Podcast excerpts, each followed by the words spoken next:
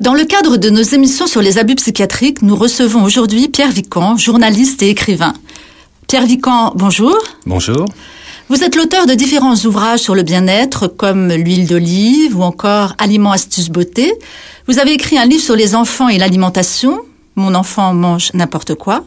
Vous venez d'écrire aujourd'hui un livre intitulé Nos enfants cobayes de la psychiatrie, paru aux éditions Anagramme.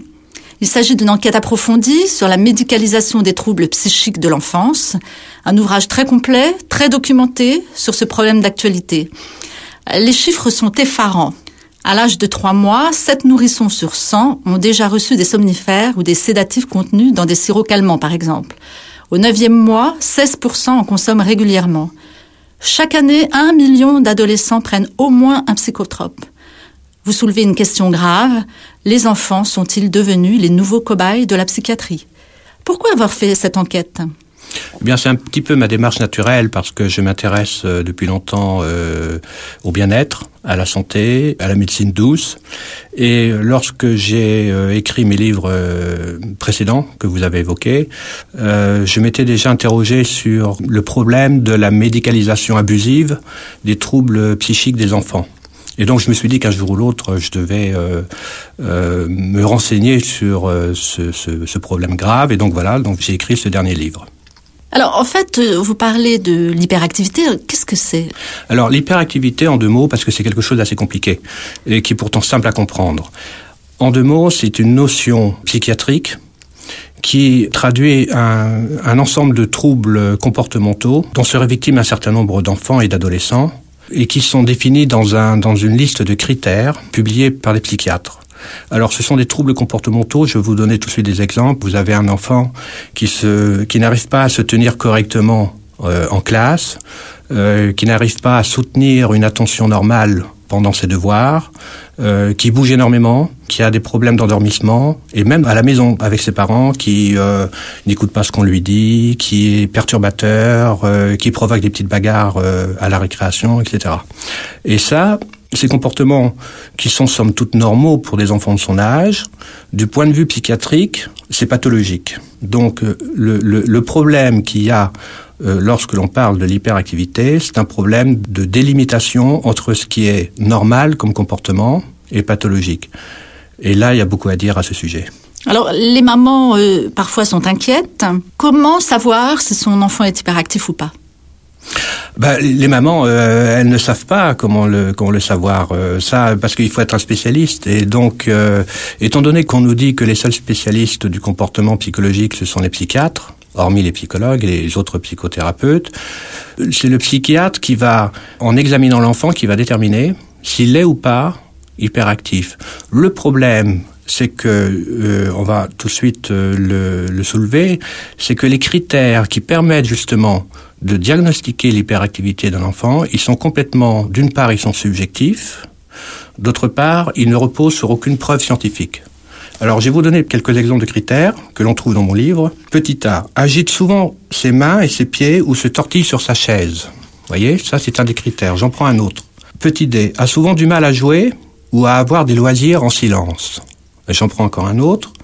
Petit e est souvent sur la brèche et agit souvent comme dirigé par un moteur. N'importe quelle maman reconnaîtrait ses enfants en lisant cette liste de critères. Donc tout le problème, c'est de savoir sur quoi repose euh, ce, ce diagnostic qui n'est absolument pas scientifique.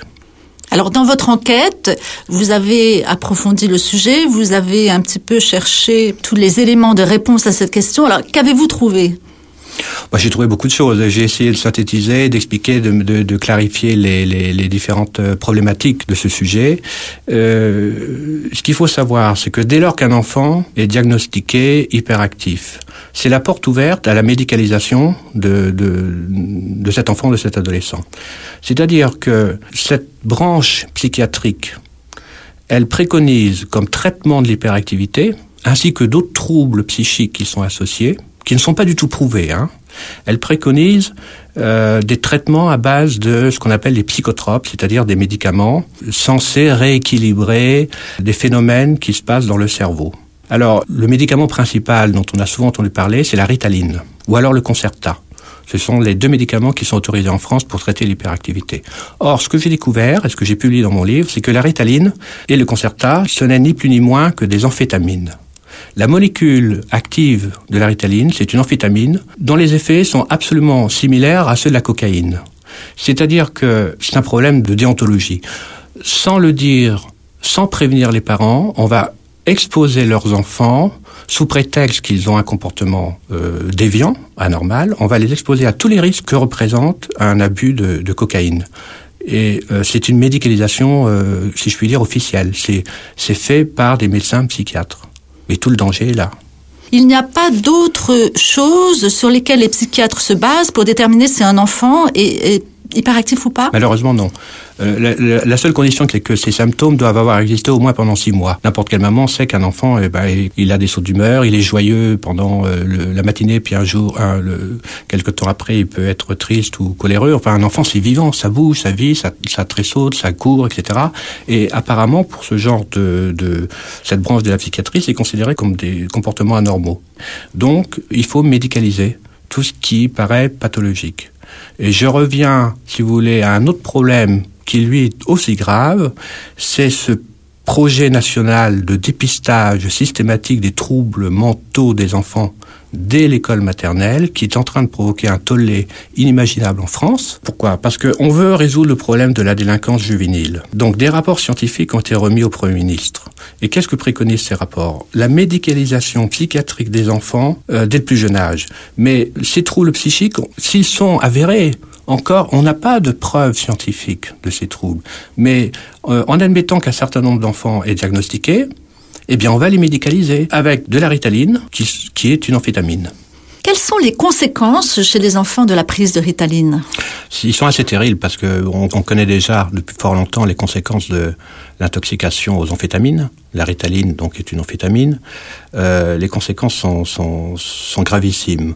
Je, vais prendre, si vous le permettez, une citation qui est dans mon livre et qui est issue d'un rapport scientifique qu'a remis euh, le docteur Breguin devant le Congrès américain en septembre 2000. Il parle des effets nocifs de la ritaline et d'autres produits hein, similaires que l'on donne aux enfants. En ce qui concerne par exemple le domaine cardiovasculaire, eh bien c'est ça, c'est palpitations, tachycardie, arrêt cardiaque, hypertension, etc. Dans une autre colonne, en ce qui concerne le système nerveux, les conséquences sont psychose, hallucination, dépression, insomnie, anxiété, hostilité, voyez, et je pourrais continuer au point de vue gastro-intestinal, par exemple, anorexie, c'est-à-dire ben, euh, on perd l'appétit, nausées, vomissements, douleurs et crampes gastriques, etc., etc., etc. Et ça, c'est qu'une partie, c'est qu'une facette euh, des conséquences, parce que ça amène aussi des lésions cardiaques, des difficultés respiratoires.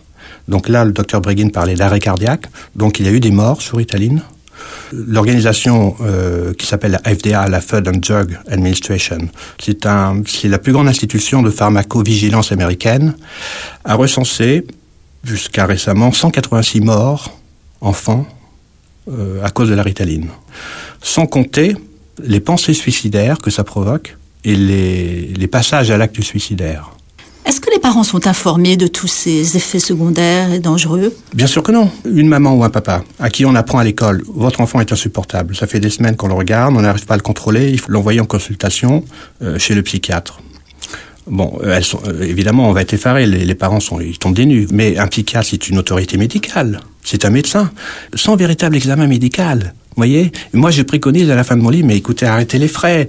Un enfant qui est prétendument hyperactif, faites-lui faire un examen médical complet. Eh bien, en règle générale, le psychiatre, non, lui, il s'arrête, si vous voulez, dans le domaine mental. Moi, le, le, la démarche que j'ai faite en tant qu'écrivain, journaliste, euh, en écrivant ce livre, c'est ahurissant. Il faut aller chercher les données à la source, il faut les confronter, les comparer les unes avec les autres, et c'est là que vous tombez sur des controverses euh, entre scientifiques, des contradictions, des rapports officiels qui sont plus ou moins occultés. Alors, y a-t-il des, des, origines physiques, organiques, qui peuvent entraîner auprès de l'enfant des comportements un petit peu euh, irrationnels, euh, bizarres, turbulents, ce genre de choses qui pourraient être détectées et ensuite euh, résolues? Mais il y en a plein.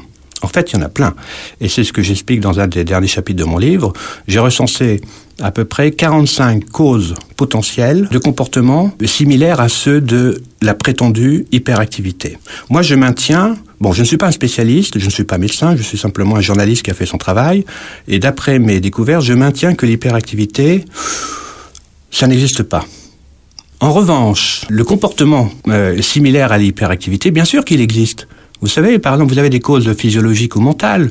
Imaginez qu'un enfant arrive à l'école et qu'il soit pris pour une, tête de turc par un petit tyran de son âge. Bon, bah, il va trembler, il va être, euh, il va, il peut devenir bagarreur, il va devenir introverti, etc. Parce qu'il est harcelé par son, euh, par son petit copain qui lui en veut et eh ben ça, ça change complètement le comportement d'un enfant d'un jour à l'autre. Donc il va même rentrer le soir à la maison et il va être transformé.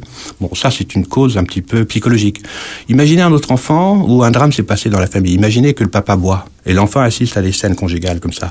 Vous imaginez bien qu'il va être complètement transformé à l'école. Eh ben, euh, si on ne fait pas attention, si on n'établit pas un dialogue avec l'enfant, au lieu de lui dire ah ben il est hyperactif, il faut le traiter à la ritaline. C'est un manque criant de dialogue, de compréhension de l'attitude de l'enfant. Alors pour prendre des causes de manière beaucoup plus physiologique, euh, eh bien, vous avez par exemple une mauvaise alimentation, ça suffit simplement à provoquer une attitude ou un comportement prétendument hyperactif. Euh, ça peut être par exemple l'hypoglycémie, c'est-à-dire le taux de sucre dans le sang. Si un enfant est mal nourri, ça perturbe complètement le, le, le système euh, nerveux de l'enfant. Donc il va, il va devenir intenable, il n'écoutera personne, il peut pas faire ses devoirs, donc il peut même mener une vie d'enfer auprès de ses parents.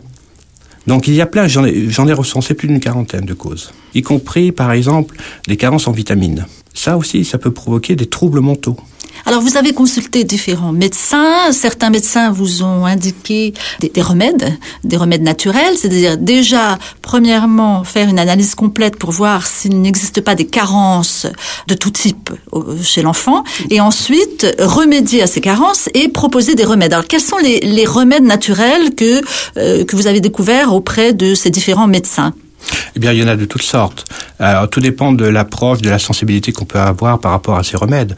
Mais il y a déjà, si vous voulez, la vitaminothérapie, qui est très mal connue en France. Les carences en vitamines sont capables de provoquer des tas de troubles qui sont assimilables à ceux de l'hyperactivité. Mais vous, avez aussi la phytothérapie. C'est des remèdes à base de plantes, euh, avec les huiles essentielles, ou avec euh, des tisanes, ou d'autres choses. Vous avez simplement euh, la diététique, qui est un élément essentiel pour rééquilibrer le comportement d'un enfant, qui est souvent mal nourri.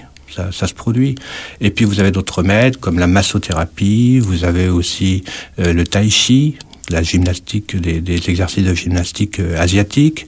Vous avez l'homéopathie. Euh, je vais pas vous faire la liste. On, on, la trouve de manière partielle dans mon livre. Pierre Vican, merci beaucoup. Je rappelle le titre de, de votre livre qu'on peut trouver euh, dans n'importe quelle librairie. Nos enfants cobayes de la psychiatrie aux éditions Anagramme. Si vous souhaitez nous faire part de vos commentaires ou de votre témoignage, vous pouvez nous contacter au 01 40 01 09 70 ou bien nous écrire à CCDH, boîte postale 76 75 561 Paris CEDEX 12. Je vous remercie.